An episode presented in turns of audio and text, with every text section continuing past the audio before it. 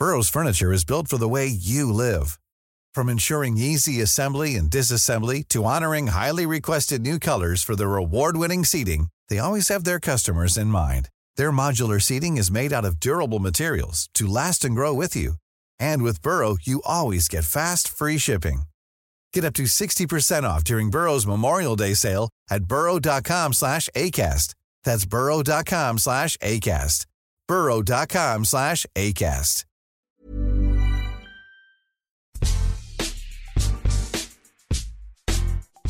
Chaque hiver, quand on reprend la Coupe du Monde de ski alpin, les discussions reviennent inévitablement sur le futur vainqueur du gros globe de cristal. Pendant huit années, Marcel Hirscher a mis fin à tout débat. Mais avant lui, d'autres grands skieurs ont brillé, d'Ingemar Stenmark à Alberto Tomba, en passant par Hermann Herminator, Mayer, Marc Girardelli ou Bode Miller. Lequel est le meilleur, celui qui a le plus beau palmarès, celui qui vous a le plus fait vibrer? Difficile de se prononcer, me direz-vous, mais nous allons quand même essayer. Je suis Adrien Yo, vous écoutez le podcast Qui c'est le plus fort? Et nous allons nous interroger aujourd'hui sur le plus grand skieur de l'histoire. Pour m'accompagner, et ça tombe bien car chez Eurosport, le blanc c'est une spécialité, une ancienne skieuse et un ancien skieur, ainsi que deux journalistes de la rédaction. Nos consultants Florence Mastada et Gauthier de Tessière sont donc présents aux côtés des journalistes Laurent Vergne et FX Raleigh. Salut à tous Salut. Salut. Salut tout le monde. Ce podcast est à retrouver sur toutes les bonnes plateformes d'écoute de Deezer à Spotify en passant par Acast et Apple Podcast. N'hésitez pas à nous donner 5 étoiles et à vous abonner, comme ça vous recevrez les nouveaux épisodes directement sur votre smartphone.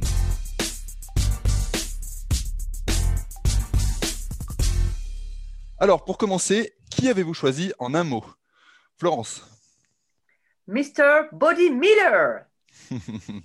Gauthier? Terminator, ça sonne bien. Hein. C'est vrai que c'est beau. Laurent?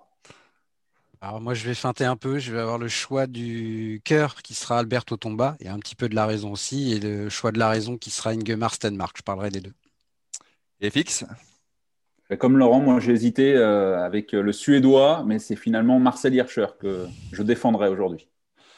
Alors, Ingemar Stenmark qui est nommé deux fois dans, vos choix. Euh, le, Suédois qui, a le record de victoires en, Coupe du Monde, euh, c'était un. Alors, c'était il, y a assez longtemps, hein, on n'a pas forcément tous vu skier euh, Stenmark, mais c'était quand même un, sacré skieur, Laurent. Oui, c'était vraiment une, machine à gagner. Alors oui, c'est une autre époque, mais en termes de victoire en Coupe du Monde, euh, tu l'as dit, Adrien, ça reste la référence. Même, Marcel Hirscher euh, n'a pas réussi à égaler le nombre de victoires du Suédois. Et puis, je pense que ce qui le dessert un petit peu, outre la distance du temps dans notre jugement, c'est aussi le fait qu'il n'ait gagné, entre guillemets, que trois fois le gros globe de cristal. Mais il faut vraiment se souvenir qu'il a été très pénalisé Stenmark par la façon de comptabiliser les points à l'époque. Et hum, on ne prenait à l'époque que les, selon les années, les quatre ou les cinq meilleurs résultats par discipline. Donc, euh, un petit peu comme en biathlon aujourd'hui, on retranchait des meilleurs résultats et pas qu'un petit peu. Et par exemple, en 1980, je crois, la saison 79-80, euh, Stenmark termine deuxième du Gros Globe. Je crois que ça lui est arrivé cinq fois dans sa carrière cinq ou six fois. Donc il termine deuxième à quatre points seulement du vainqueur, mais euh, à l'époque, ce n'est pas des saisons à 1500 ou 2000 points, c'est 200 points. 204 points pour le premier, 200 points pour Stenmark. Or, il faut savoir que Stenmark, il a dû retrancher 130 euh, points et le vainqueur 8. Donc si on avait comptabilisé toutes les courses, Stenmark, il aurait écrasé le classement général de la Coupe du Monde cette année-là. Et ça aurait été vrai pour pas mal d'autres années. Donc, avec le système actuel, Stenmark, il aurait gagné 5, 6, 7, 8, certains disent 10 fois la Coupe du Monde. C'est difficile de, refaire l'histoire comme ça. Mais c'est sûr que son palmarès en termes de, de classement général n'est pas à la hauteur de son palmarès de victoire parce qu'il a été pénalisé comme ça. Donc voilà, puis c'est aussi des titres olympiques et c'était la machine à gagner. Alors, ce n'est pas le coureur le plus complet de l'histoire, hein, puisque c'était euh, un spécialiste que des épreuves techniques. Il ne faisait pas la descente à l'époque, il n'y avait pas de super G.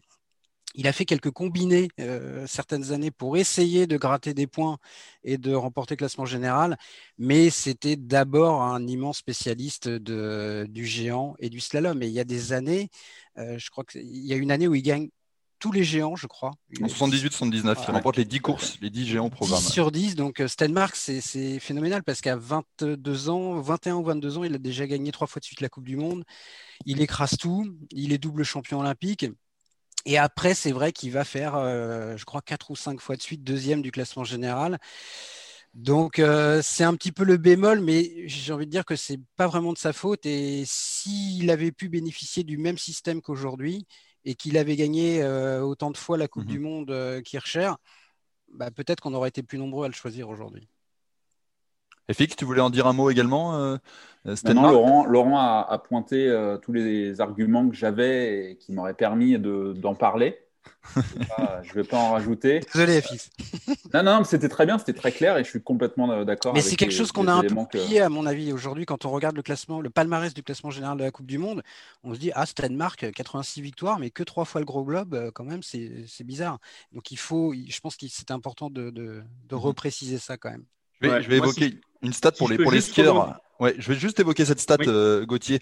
Euh, toi, vous, vous qui êtes skieur avec, euh, avec Florence, ça va peut-être vous parler. Je sais qu'un des records dont il est le plus fier, après avoir relu une interview de lui, c'est d'avoir remporté sa 64e victoire en 128 courses.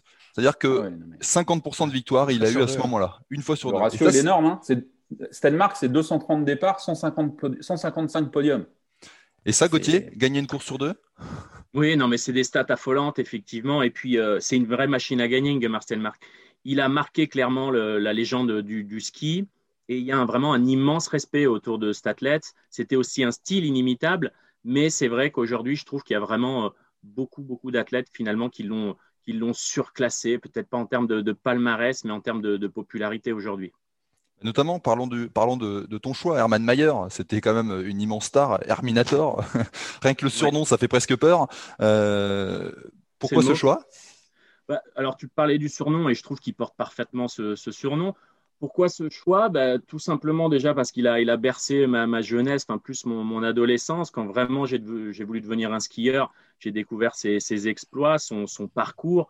Il y a une histoire autour de l'athlète qui est, qui est exceptionnelle. Il y a des rebondissements aussi complètement dingues euh, autour de, ce champion.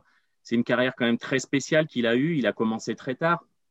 C'était un athlète qui était euh, certes skieur, mais qui était maçon à la base et qui finalement a émergé à l'âge de, 24 ou, 25 ans euh, dans une période où il y avait déjà beaucoup de skieurs, mais il arrivait avec un style euh, inimitable et il a vraiment euh, chamboulé toute la hiérarchie à ce moment-là. C'était assez dingue de, le voir débarquer. Il, avait une manière de gagner la course qui était, qui était folle. Donc, moi, ça m'a beaucoup marqué.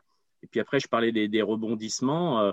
Euh, donc effectivement, il y a eu 98 à Nagano où on se souvient tous de cette image euh, qui, a fait le tour du monde, hein, cette chute euh, à Nagano le jour où Jean-Luc Crétier a été champion olympique, où on s'est dit, bah là, est-ce qu'il est vivant déjà Est-ce qu'il va se relever? Et puis finalement, je crois qu'il ressort avec deux médailles olympiques, peut-être même deux médailles d'or, peut-être trois jours après. Donc déjà, ça, c'était exceptionnel. après, il y a eu cet accident en 2001 de moto? Accident de moto, accident de moto, où là, encore une fois, euh, on ne savait pas s'il allait être vivant, s'il allait s'en ressortir. Et puis encore miraculeusement, euh, euh, il, reprend sa carrière deux ans après avec un, mollet géant. Apparemment, c'était c'était juste dingue déjà de pouvoir faire du ski. Ils lui ont adapté une chaussure. Il y, a eu, toute une équipe qui a travaillé autour de, lui pour retravailler son chausson, pour qu'il puisse euh, déjà appuyé sur la chaussure. Et finalement, on l'a vu surgir en 2003. Et là, moi, j'étais déjà en, carrière. Euh, franchement, je, me souviens de ce moment où il arrive. On est tous les athlètes là au départ. Tout le monde s'arrête de parler parce que Herminator euh, est encore une fois de retour. Et puis, tu vois, là, on se dit, bon, bah, il, va, il va juste revenir un petit peu, peut-être faire marquer quelques points en Coupe du Monde. Mais non, le gars, il s'arrête pas là. Au bout de deux ou trois courses, il revient encore à fond. Je crois qu'il gagne à Kitzbühel euh, dans le brouillard. Je ne sais pas si c'est cette, année-là ou celle d'après, mais, bref, l'histoire, elle est folle autour de cet athlète. Euh, c'est une personnalité vraiment du ski alpin euh, qui est très dur à cerner, mais voilà, c'est un champion inimitable. Et moi, il, m'a marqué dans ce sens-là, dans cette histoire-là, dans cette carrière assez courte, mais finalement où il a tout gagné avec une manière complètement dingue. Flo, Terminator, c'était euh, c'était un, super euh, skieur que tu, que tu admirais de loin. Comment tu le, tu le voyais? Oui, mais c'est exactement ce qu'a dit euh, Gauthier. Il est incroyable. Et puis quand on en reparle encore, on a tous des images euh, incroyables de ce, de, ce mec euh, incassable, quoi, presque. Et pourtant, il a été cassé. Il a été souvent blessé, comme il a dit. après son accident de moto, quand il revient, on se dit, mais c'est pas possible, en fait. quand on sait que la, jambe, elle tenait par plus rien. Et quand on connaît en tant que skieur l'appui, la pression qu'on met sur le tibia, sur la chaussure, même si elle a été modifiée, on se dit mais c'est pas possible qu'il puisse reskier. Bah, non seulement il reski, mais il regagne Kitzbühel, comme l'a dit Gauthier. Il, est... Non, c'est incroyable. Il a amené aussi une. Enfin, ouais, il avait cette image Herminator de super-héros, incroyable. Et, et il était. Euh, bon, il n'était pas forcément super accessible parce qu'il était tellement impliqué dans son, dans son sport, dans chaque jour, dans son entraînement, que finalement, bah, il, il, était un peu à distance des autres. Mais il avait aussi cette, cette force animale qui était, qui était incroyable. Et puis il y a cette euh, anecdote aussi, euh, son total de victoires s'est arrêté à 54, mais on se souvient également d'une victoire, c'était à Val d'Isère, je crois. C'est ça, avec le ski. Il, voilà, il passe la ligne, il a le meilleur temps, sauf que bah, il déchausse avant l'air d'arriver. Et lui qui devait signer cette victoire, bah, on, lui a, on lui a retiré. Ça fait partie de sa mythologie à, à Hermann Mayer. Après, pour pour euh, un peu contrarier les propos de Gauthier, euh, moi je dirais que ce n'est pas le meilleur euh, skieur de l'histoire, je dirais que c'est le meilleur super géantiste de l'histoire. Oui, c'est vrai qu'il a, il, était presque intouchable dans cette, discipline du, super G, mais ça montrait là toutes ses qualités. Il a gagné en descente, en géant, et sur les super G, il avait cette force de, de pouvoir avoir un engagement juste à la limite, qui était vraiment comme ça qu'il fallait skier à cette époque-là en super G.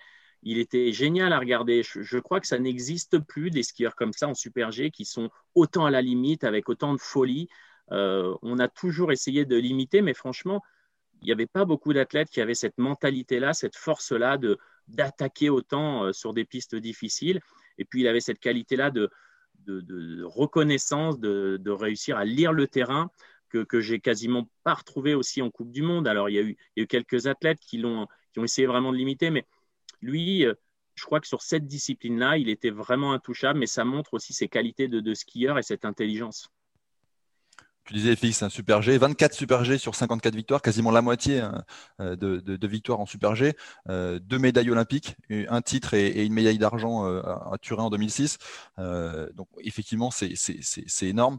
Est-ce que vous voulez qu'on passe à, à, un autre, un autre ah, champion? je, viens de dire un petit mot sur Hermann Mayer. Pour, pour, moi, ça, ça, a été évoqué euh, par, par, Gauthier notamment, mais pour moi, ce sont ces deux trucs, Hermann Mayer. D'abord, c'était ce qui dégageait vraiment sur la piste.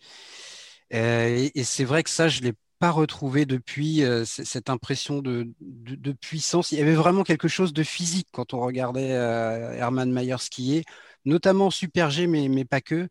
Et puis l'autre chose, c'est vraiment son histoire. C'est-à-dire qu'on parlait tout à l'heure de Stanmark qui, à 21-22 ans, avait déjà gagné trois fois la Coupe du Monde. Mayer, à 25 ans, il est, il est personne. Il débute en Coupe du Monde à 23 ans. Euh, mais sa première très grosse saison, il a 25-26 ans. Et puis il était autrichien, donc se faire une place dans cette équipe-là, c'était quand même très très très difficile. Et le palmarès qu'il a réussi à se construire euh, à la fin de sa carrière, en ayant émergé aussi tard, ça c'est quand même quelque chose d'assez extraordinaire chez lui. Si on passait du côté des États-Unis avec, euh, avec Flo pour euh, Bode Miller. Bode Miller, c'est ben aussi un sacré personnage. On a eu Herman Mayer, mais Bode Miller, en tant que showman, on est, on est pas mal non plus. exactement, c'est ce qu'on aime en fait. Hein. On aime les personnalités dans, dans le sport. Les champions, c'est indissociable de la personnalité. Et pour le coup, Body Miller, c'est une personnalité. Euh, avant tout, pour moi, ben, quand on parle du plus grand champion, c'est aussi un champion complet. Et dans le ski, euh, par rapport à tout le, choix de mes, collègues, là, euh, bah, Miller, finalement, c'est le plus complet, puisqu'il a gagné dans toutes les disciplines. Et pas qu'un peu, parce qu'il n'a pas gagné seulement une fois en slalom et une fois en descente. Non, au niveau du palmarès, j'ai regardé, il a fait 8 descentes, 5 slaloms, 9 géants, 5 super G et 6 combinés. Donc, euh, c'est vraiment une, incroyable capacité à s'adapter, à être complet. Euh, et puis, et puis Body Miller, c'est un style. C'est quand on en parle. Enfin, il a mis des générations de jeunes sur les skis. Euh, on parle de ce skieur fou, chewing-gum avec des positions extrêmes. alors aussi bien Mayer, c'était extrême dans la, dans la puissance, dans l'animalité, que mais il poussait quand même les limites. Mais alors, je crois que Body, il a défié la, il a défié la science du ski presque. Hein. Lui, d'ailleurs, je dis souvent, S'il avait été autrichien, français ou italien, il n'aurait pas fait la carrière qu'il aurait fait. Parce qu'on aurait voulu le mettre dans un cadre lui dire ah ben non ton bras là que tu, tu il est euh, deux mètres au-dessus de la tête et où tu rentres dans les courbes avec le bras derrière ben non il faut pas ou tu as les skis un peu écartés ben non ça se fait pas et eh ben lui il l'a fait et il a sorti le ski déjà des, montagnes, parce que ça a dépassé le cadre des montagnes, et il a sorti le ski de, l'éducation, de, des règles strictes. Il a, poussé les limites, et c'est en ça que pour moi, je trouve qu'il est, qu'il est exceptionnel. Et puis, bah, comment ne pas se rappeler de sa descente sur un ski à Bormio, euh, où il perd le ski euh, au bout de 20 secondes, et puis il termine presque, enfin presque, parce qu'il n'est pas allé jusqu'au bout, mais une minute avec des skis de, de, de 15 ou de 20 euh, sur une jambe. Enfin voilà, quoi. C'était un, showman incroyable. Fix, tu voulais rajouter un mot? Ou Gauthier? Ouais, moi je, veux bien rajouter un mot sur Body. C'est un skieur que, j'aime beaucoup. Alors, euh, il y a eu effectivement le ski, euh, l'arrivée sur un seul ski. Il y a eu aussi ce ski sur la bâche, on s'en souvient. moi, ce que, ce que j'aime par-dessus tout chez lui, c'est effectivement sa polyvalence. C'est quand même un skieur qui, dans les cinq disciplines, a jamais fait pire que deuxième au classement général. Ça, corrobore ce que dit, euh, ce que dit euh, Flo. Euh, moi, ce que j'aime beaucoup aussi, c'est sa trajectoire en carrière. C'est un, un, coureur qui a commencé sur discipline technique. on se souvient qu'il était, il était en lice pour la médaille à Salt Lake. en slalom, ça a été un très très bon slalomeur et c'est quelqu'un qui, qui a, terminé dans les épreuves de, de vitesse avec le succès qu'on qu'on lui connaît. Donc c'est aussi pour ça que, j'aime beaucoup euh, Bonnie Miller. Et puis toute son histoire, tout ce qu'il y a autour de lui, le, personnage, euh, la caravane dans laquelle il, allait sur les coupes du monde. Pour euh, c'est voilà, c'est c'est un iconoclaste Bonnie Miller tout simplement. Mm. Et c'est pour ça que le choix de Flo, je trouve, est très bon. Merci. Gauthier? Ouais. Alors, il y a plein de choses super intéressantes qui ont été dites. Effectivement, c'est un, skieur complètement à part qui a, marqué l'histoire, qui a marqué le style euh, aussi euh, du, ski. Euh, moi, je me souviens vraiment encore une fois de, la première rencontre avec Body Miller. Je dois l'avoir sur une cassette. Dans un bar, non? Non, mais franchement, c'était super comique. Déjà, à, à l'âge de 18-19 ans, c'était un spectacle de regarder Body Miller. Il n'y avait aucune technique il avait un matériel euh, d'une marque américaine, euh, pas du tout de, ski de racing. Et il était là, euh, il perdait, je me souviens, la première vidéo que j'ai de lui, en fait, il perd un premier bâton à la première porte, dix portes après, il perd le deuxième bâton. il continue comme ça, sans les bâtons, le truc quasiment impossible pour un skieur. Et, il arrive à gagner quand même cette course. Et je me souviens, donc on l'avait mis en vidéo et, et mon coach m'a dit bon, tu, peux regarder parce que c'est génial, mais il n'y a rien à prendre techniquement. Donc, c'était, euh, je reviens un petit peu sur ce que disait Flo, c'est qu'il y avait un style complètement atypique qui défiait les lois de la gravité. Pour nous, c'était, il fallait pas vraiment trop regarder ce qu'il faisait parce que parce que euh, si on essayait de faire la même chose, et j'ai essayé d'ailleurs personnellement des fois de, skier à la Body Miller, mais ça ne marchait pas, euh, ça ne fonctionnait pas. Seulement, euh, ce skieur pouvait se permettre d'avoir des lignes pareilles, des attitudes, des angles, des déséquilibres. Euh, et ça, c'était vraiment fidèle à, Body Miller. Il a folé euh, les chronomètres. Et techniquement, il a mis beaucoup de temps à se régler. Il a commencé sur les disciplines techniques, effectivement, et on s'est dit, bon, ça ne peut pas fonctionner en vitesse, il n'y arrivera pas, il n'a pas la technique, ça ne fonctionnera pas. Et puis finalement, en 2003, au championnat du monde, il fait une première médaille en Super G. derrière, on lui met des super skis en vitesse. Et, à partir ce moment où il a eu ses skis, il a récupéré les skis à l'époque de, de Stéphane Eberharter, et bon ski au pied, il s'est mis à gagner la première course. C'était mais euh, c'était un chaos total hein, sur la Coupe du Monde. On s'est dit mais qu'est-ce qui se passe? Ça change toutes les théories qu'on avait sur la vitesse. Euh, euh, ce mec arrive, on lui met juste des bons skis, il arrive à gagner. C'était ça la grande force de Body Miller. Il n'y avait pas forcément de, de manière, de technique. C'était son style à lui à part. Effectivement, il n'aurait pas pu évoluer au sein de, structures, on va dire, européennes, mais au sein de cette équipe américaine, ça marchait très bien. Et voilà, il a créé un style Body Miller, il a marqué l'histoire. La fin est un peu triste, je trouve, avec euh, Body Miller. On se souvient de cette blessure euh, à Beaver Creek au championnat du monde où il se fait entailler le mollet avec son, avec son ski. Et, euh, on y a cru, hein, son retour. il était sur la saison 2016-2017. Il était dans l'équipe américaine. On l'attendait, on l'attendait finalement, il n'est jamais revenu. Il y, a, ce petit manque euh, avec, euh, avec l'Américain, je trouve. Surtout qu'il allait gagner cette course. Si on se souvient bien, il, il, était devant tous les intermédiaires, encore une fois, sur sa piste, sur la Birds of Prey. Ça, aurait pu être un finish euh, extraordinaire. Et, c'est vrai que la fin, je suis d'accord, et fixe, la fin, elle, est triste, malheureusement. Et, l'image encore à la fin, c'est qu'il est debout dans l'air d'arrivée, il a quand même une, entaille de, 10-20 cm, 3-4 cm de profond, et il est debout et il attend dans l'air d'arrivée. Alors mais voilà, c'est body, quoi. on a l'impression qu'il est hors du temps, extraterrestre.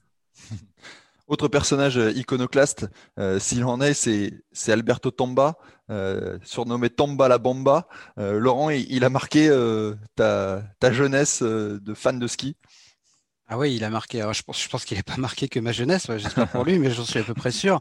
Euh, oui, moi, c'est vraiment le skieur de mon, on va dire, de mon adolescence, euh, Alberto Tomba. Et tout à l'heure, euh, Gauthier parlait du surnom d'Hermann Mayer, Herminator. Et je pense que celui de Tomba, bah, Tomba la bomba, c'était pas possible de, de, trouver mieux, d'autant que c'était un, un, surnom à double entrée, on va dire, et à double sens. C'était la bombe sur les pistes. Euh, parce qu'il avait euh, lui aussi un style, euh, il dégageait une puissance phénoménale, notamment enfin, que ce soit en slalom ou en géant. Et puis la Bomba, parce que c'était un personnage complètement exubérant qui tranchait dans ce, dans ce milieu. Parce que, je sais pas, Flo pourra peut-être en, parler, puisqu'elle a été contemporaine de, de Tomba. Et voilà, le, beau gosse, c'était presque la caricature du, beau gosse italien, mais c'était plus que ça, c'était une vraie personnalité, un charisme de dingue. Et puis, oui, un personnage qui venait pas des montagnes, qui était un peu atypique dans ce milieu-là, donc qui a un peu euh, mis un, coup de pied euh, dans, la poudreuse. Et, puis voilà, moi, c'était son style aussi de skieur que j'adorais. Euh, il se passait toujours, j'avais toujours l'impression qu'il allait se passer quelque chose avec lui, en bien ou en mal. Et mm, bon, il faisait que les épreuves techniques lui aussi. Et, je, sais qu'avec lui, je, me disais que c'était jamais fini. Voilà. très souvent, ça lui arrivait de passer à côté de première manche et puis derrière de faire des remontées euh, dingues. une de celles qui m'a le plus marqué, c'était à, à Lillehammer où il, est, il ne gagne pas, il fait deuxième, euh, mais il fait, je crois, onzième ou douzième de la première manche. Il est très loin, surtout en temps au-delà des places, il est très très loin. Et, mais avec lui, je me disais, c'est jamais fini. Voilà. Et puis après, en termes de palmarès, bon, il a certes qu'un gros globe, mais ça a été quand même le premier skieur dans l'histoire des, Jeux à conserver son titre olympique dans une discipline. Ça, c'est quand même pas rien. Euh, il y a eu quelques grands, grands euh, skieurs avant lui qui, qui s'y sont essayés, qui n'ont pas réussi à le faire. Et puis je me souviens de son émergence dans la saison 87-88, et notamment les Jeux à Calgary, où moi c'est vraiment là que je l'ai découvert. Et ouais, ça a été une sorte de coup de foudre instantané. Donc, euh, moi, c'est d'abord beaucoup de souvenirs, Alberto Tomba, et l'impression que si c'est pas le plus grand skieur de tous les temps, c'est peut-être la plus grande star de l'histoire du ski, en tout cas. Flo, du coup, raconte-nous un peu euh, Tomba la Bamba. Euh, Tomba, c'était, oui, ce qui est génial, c'est sa personnalité. Quoi. Moi, j'ai l'image aussi au jeu d'Albertville où, euh, entre les deux manches, on le voit en train de prendre le, téléski en marche arrière et puis à saluer tous les, gens sur le bord. C'est celui qui attend euh, le dernier coureur africain, je crois, où il le prend sur les épaules dans l'air d'arrivée. Enfin, voilà, il y a tout ce partage-là. Et je crois que s'il avait fait du ski aujourd'hui, au niveau des réseaux sociaux, etc., mais ça serait mm. une immense méga star. Parce qu'il avait tout pour ça, quoi. En fait, il a gagné un tout petit peu trop tôt, peut-être. Parce que, oui, et puis voilà, il aurait joué au niveau du beau gosse sur ses, les Instagram, etc. Là, il aurait explosé tout le monde. Enfin, franchement. c'est sûr qu'il euh, aurait, il aurait été bien sur les réseaux sociaux. Mais je pense quand même que c'était une vraie star en Italie. Euh, mm. D'ailleurs, il a eu du mal. Hein. Il lui a fallu un an, un an et demi pour digérer euh, les Jeux de Calgary et, et sa première très grosse saison avec toutes ses victoires il a eu un peu de mal, il a été très critiqué. On lui, comme souvent les très grandes stars, euh, voilà, on les, encense et puis après, euh, on leur tombe un peu dessus. Et puis il s'est très vite relevé et après, il a quand même pas eu beaucoup de creux euh, jusqu'à la fin de sa carrière. En tout cas, tant qu'il a été au sommet, jusqu'au début de la deuxième moitié des années 90, il était là tous les ans. donc même effectivement si la médiatisation et, en tout cas l'accès du très grand public via les réseaux mmh. sociaux euh, aux, stars du sport n'était pas ce qu'elle est aujourd'hui, je pense quand même que ça a été vraiment une, peut-être un des premiers skieurs qui a été starisé comme ça dans son pays. C'était euh, assez dingue. Hein, Oui, ça dépassait le cadre euh, du ski. Ah oui, vraiment. On même les, les contrats publicitaires avec euh, les célèbres marques de pâtes. C'était un des premiers qui, qui, qui, a fait fortune, peut-être même avec le ski, qui, a engrangé des contrats commerciaux. Et, et moi, je, je, connais des gens qui se sont intéressés au ski avec Tomba, hein, vraiment. je ne suis pas sûr que ce soit le. Non, par une petite histoire justement par rapport au sport business, et je suis assez d'accord, pour moi, ça a été vraiment la, première star qui est sortie un petit peu de, de, ce monde-là du, ski et qui a été vraiment un, people. Et je me souviens d'un contrat qu'il a eu à l'époque avec, avec Rossignol, où il y avait une renégociation et ça s'était pas forcément très bien passé. Et lui, il avait dit, bah, vous savez quoi, je veux pas de prime de podium ou de quoi que ce soit, moi je veux une prime à la victoire, simplement. Et, donc, ça, a été pris comme un truc, mais il délire. Euh, il a dit si, si, je vais faire la victoire. Par contre, la victoire, à l'époque, c'était en francs, euh, à un million de francs, ce qui était énorme à l'époque. Et, donc, Rossignol avait dit bon, bah, ok. Ils n'avaient pas vraiment mis de plafond. Et cette année-là, c'est là que ça montre aussi la superstar d'Alberto Tomba, c'est qu'il avait fait 11 victoires. Et je pense que ça avait coûté cher à l'équipementier français à cette époque. Mais, mais bon, euh, derrière, je pense qu'ils ont, ils ont dû avoir une visibilité géniale avec cet athlète. Mais, mais voilà, ça montre aussi la, dimension euh, business aussi d'Alberto Tomba à l'époque. FX, tu veux rajouter un petit mot sur, euh, sur Tomba? Non, non, non, tout, tout, a, tout a été dit et bien dit.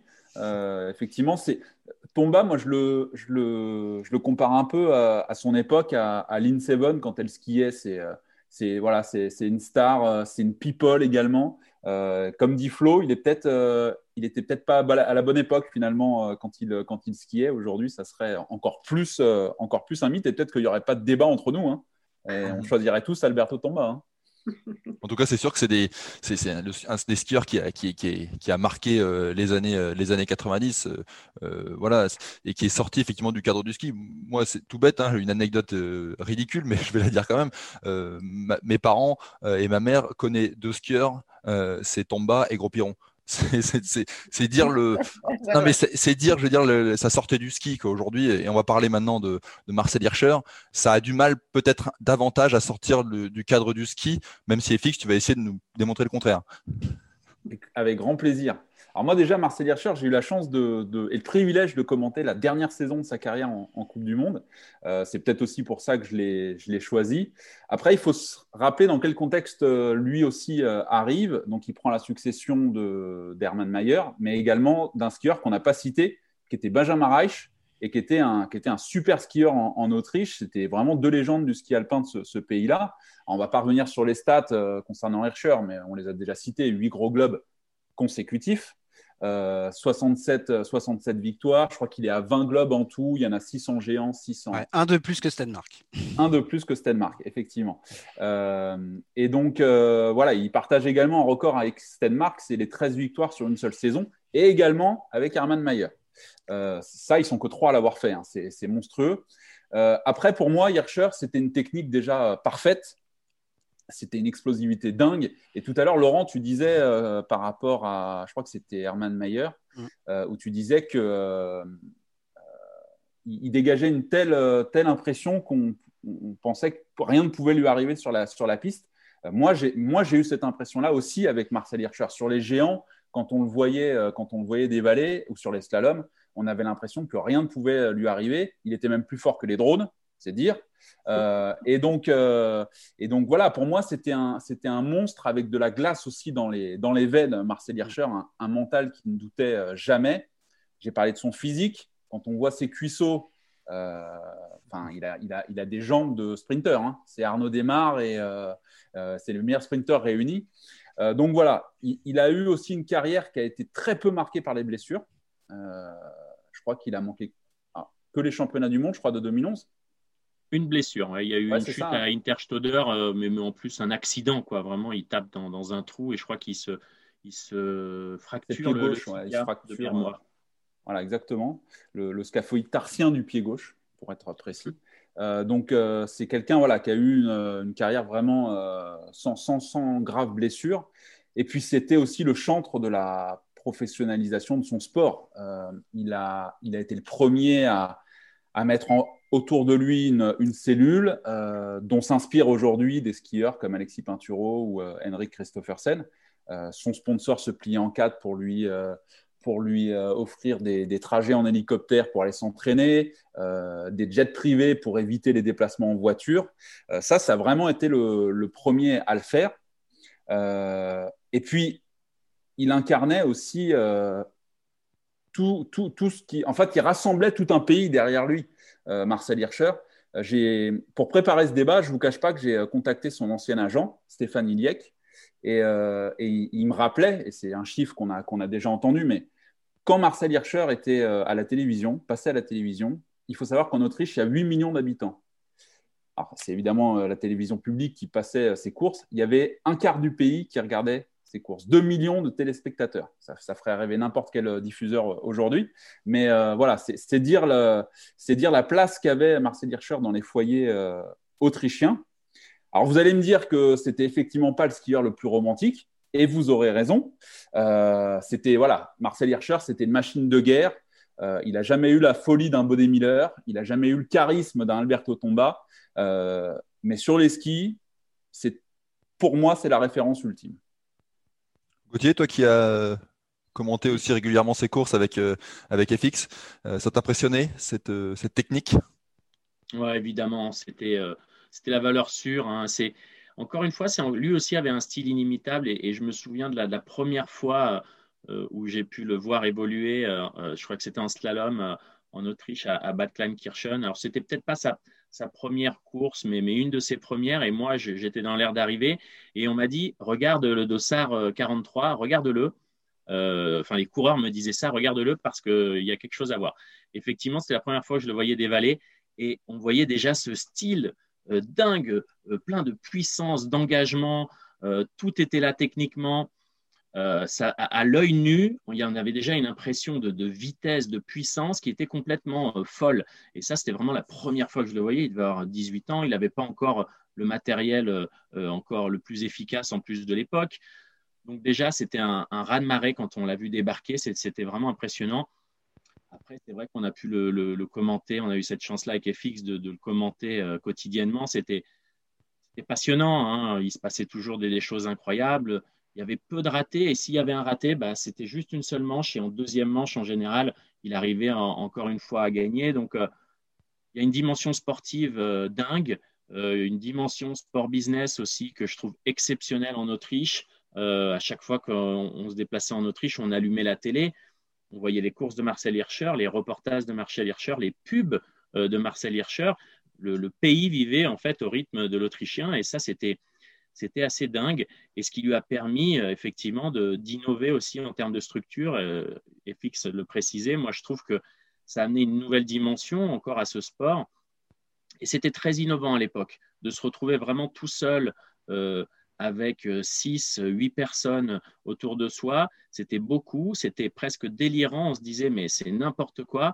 Mais on l'a vu clairement sur les résultats tout l'Autriche était derrière lui et surtout les meilleurs, meilleures marques, les meilleurs coachs, les meilleurs euh, techniciens, les meilleurs préparateurs.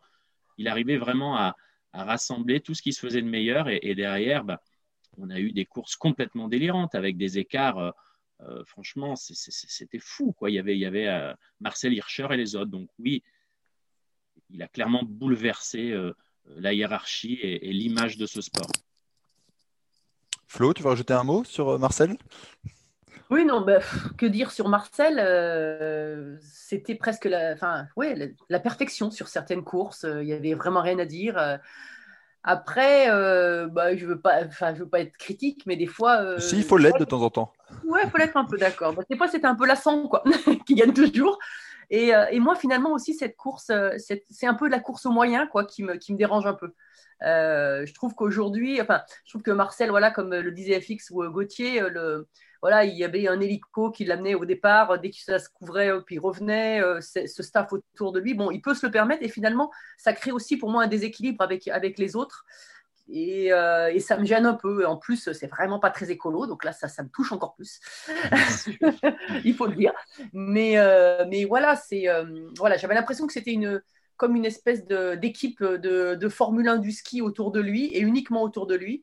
Et, et je, trouve, je trouve ça finalement un peu dommage. Et, et finalement, je me dis, et dans quelques années, est-ce qu'on en parlera encore beaucoup d'Hirscher Parce que oui, il y a les résultats incroyables, euh, il y a huit globes, enfin, il a, pas tout gagné, mais une, une grande, grande partie, les titres aussi, hein, parce qu'on a parlé des. Il était présent aussi régulièrement sur les grands championnats.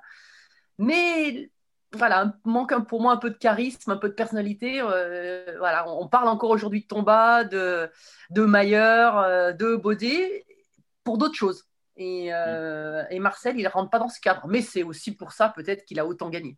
Sur les grands championnats, il a quand même mis longtemps à aussi aller chercher ce, titre olympique. Hein, qui, euh, on, s'est dit, il va peut-être raccrocher, il n'aura pas de titre olympique. Ça aurait mhm. clairement manqué à sa case. Sinon, comme tu, comme tu l'as dit, il a, il a, vraiment tout gagné. Et il a arrêté très jeune. Hein, il a arrêté à, 30 ans. Hein. il a annoncé euh, sa fin de carrière en septembre 2019. Donc, c'est assez révélateur finalement parce que les, trois choix qu'on a fait avec euh, Gauthier, euh, Flo et moi, Mayer, Miller, Tomba, ce sont trois vraiment, c'est des personnages peut-être même avant d'être des skieurs, en tout cas au moins en plus, ce sont vraiment des, des, personnages, des personnalités dingues, avec un charisme dingue, une histoire dingue.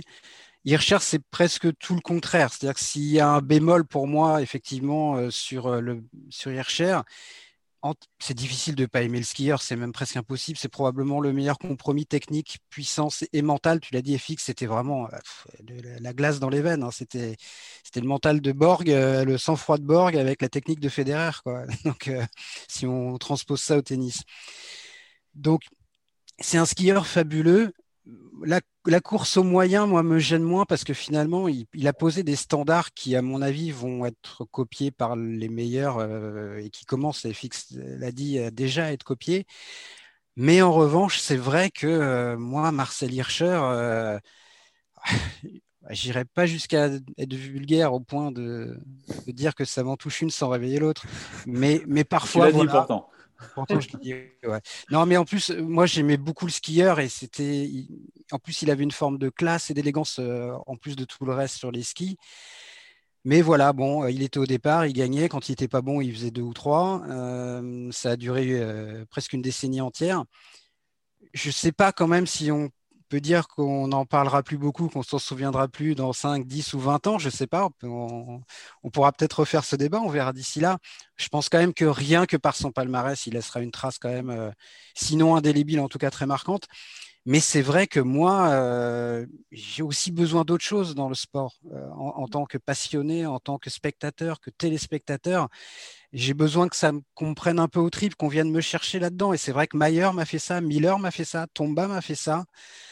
Euh, Hirscher ne m'a jamais fait ça. Peut-être parce qu'il gagnait trop, euh, mais en même temps, on a vu hein, des, champions comme Federer, comme Nadal, comme Djokovic qui gagnent tout le temps. Federer, ça l'empêche pas d'être immensément populaire. Et c'est vrai que c'était un dieu en Autriche, mais il a eu du mal quand même à transcender euh, son sport au-delà de ses frontières. Et pour moi, il n'est pas normal qu'un skieur qui ait gagné huit fois de suite le classement général de la Coupe du Monde ne soit pas devenu une plus grande star que ça. Et je vais donner un petit exemple qui est tout bête, mais qui est révélateur à notre petit niveau. Nous, chaque année, en, fin d'année civile, on, désigne les, champions de l'année, français et, au niveau international. Et avec FX, je pense qu'entre euh, voilà, de début des années 2010 jusqu'à sa retraite, on a souvent placé Hirscher en première position. Euh, on n'était pas forcément les seuls. Il a fini par être sacré, mais il a mis le temps. Et sans faire de lobbying avec FX, c'est vrai que des fois, quand on voyait où était classé Hirscher par certains, on se disait, mais c'est pas possible. Qu'est-ce qu'il faut qu'il fasse de plus? Ben, Sportivement, rien. Mais il y a des choses qui ne s'expliquent pas et, qui, touchent ou qui touchent pas. Voilà, c'est pas que le sport de haut niveau, c'est pas que des palmarès. Et ce sera pour moi la limite de Marcel Hirscher, qui est un champion extraordinaire. Mais il y a cette petite limite-là quand même. En fait, on connaît très bien Marcel Hirscher en tant que champion, comme tu le dis, Laurent. En tant qu'homme, on ne sait quasiment rien. Ouais, c'est ça. entre le départ et l'arrivée, il bouffait tout. Mais finalement, avant le départ et après l'arrivée, c'était qui Marcel Hirscher? Ouais, non, mais tu as, raison, tu as raison. Moi, je trouve que c'est une, excellente analyse. Hein. Franchement, j'adore et tu as raison. Il n'est pas complètement sorti de cette dimension-là de, son propre sport, comme l'a pu l'être d'ailleurs à la même période une ligne Seven on n'a pas forcément d'histoire euh, incroyable sur Marcel Hirscher. Peut-être même que les gens n'ont pas réussi euh, complètement à s'identifier le, personnage. Après, c'est vrai que c'était quelqu'un d'assez discret, mais quelle classe il avait euh, pour avoir fait aussi, moi, les zones mixtes. il était toujours là, il venait toujours parler, raconter sa course. beaucoup, beaucoup de respect pour tout le monde. Euh, beaucoup de respect aussi euh, pour tous les coureurs. Hein, vraiment, c'était un, coureur extrêmement apprécié du, circuit. Aucun mauvais coup. Euh, toujours quelqu'un de, très classe, de très sympathique. Donc, dans ce milieu du ski, ça restera, et puis je pense en Autriche évidemment, un personnage voilà, un des plus grands champions, le plus grand champion sûrement du ski. D'ailleurs, c'est ce que disait Alexis Pinturo, comme quoi c'était le, plus grand skieur de tous les temps. Mais peut-être qu'il a manqué cette, folie, ce côté euh, un petit peu plus people, ces, ces histoires qu'on a pu raconter sur les autres athlètes. Et, c'est peut-être ce qui manquera effectivement à, Marcel le savoir-faire et le faire savoir. Il lui a manqué ça peut-être, Marcel. Parce que même ce que tu dis là, Gauthier, le fait qu'il était euh, disponible, sympathique et tout. Finalement, c'est des choses que, en dehors de, des initiés, je pense que le grand public ne sait pas. Mais après, peut-être que lui, même sûrement, ça l'intéressait pas de, de, se vendre comme ça. Et il était focalisé sur sa carrière, sur son, sur son ski, et il l'a plutôt très bien fait. Et la fin, abrupte, la fin abrupte aussi de sa carrière euh, montre tout ça et va dans ton sens, Laurent. Euh, quand il arrête à 30 ans au sommet de sa gloire, il a encore 4 ou 5 ans de ski euh, derrière lui. Hein. Il peut, les records, il pouvait, euh, il pouvait les battre. Hein. Les 86 victoires de Stenmark, il les avait dans le viseur. Il, s'est arrêté à 67. Tu lui rajoutes 3 ou 4 ans, il, il, le surpasse ce record. Donc il a, il a voilà, c'était tout Hirscher. Il a voulu arrêter quand il a voulu arrêter. Euh, maintenant, effectivement, je te rejoins sur, sur l'idée que bah, finalement, c'est quelqu'un qu'on ne connaît pas beaucoup. Euh, je sais qu'il y avait aussi tout un mystère sur le nom de son, fils euh, qu'on a mis. Euh, je crois qu'on ne connaît même pas encore le nom de son fils, il le cache. Et tout ça, Marcel Hirscher, c'est ça. C'est il y a sa vie privée, il y a sa vie de sportif. C'était à mes yeux le meilleur skieur de, l'histoire. C'est vrai que tu as, probablement raison d'ailleurs. Ça, c'est probablement pas contestable que c'est le plus grand skieur. mais, mais, le fait qu'il soit pas allé chasser des records jusqu'au bout, moi, je trouve ça plutôt honorable. Ça n'aurait pas été déshonorable qu'il le fasse, mais ça me fait un peu penser à Martin Fourcade, euh, qui, a répété pendant des années euh, Je ne continuerai pas pour essayer d'aller chercher le record de victoire de Björn Dalen.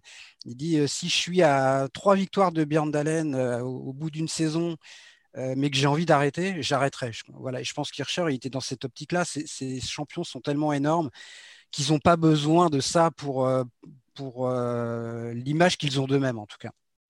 Super, merci euh, à vous euh, Kat d'avoir participé à, ce podcast.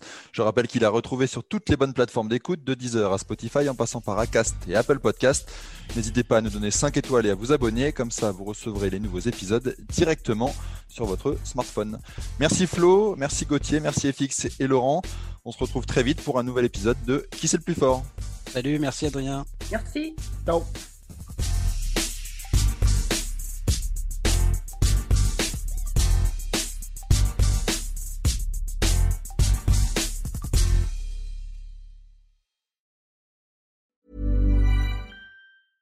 Flexibility is great. That's why there's yoga. Flexibility for your insurance coverage is great too. That's why there's United Healthcare Insurance Plans.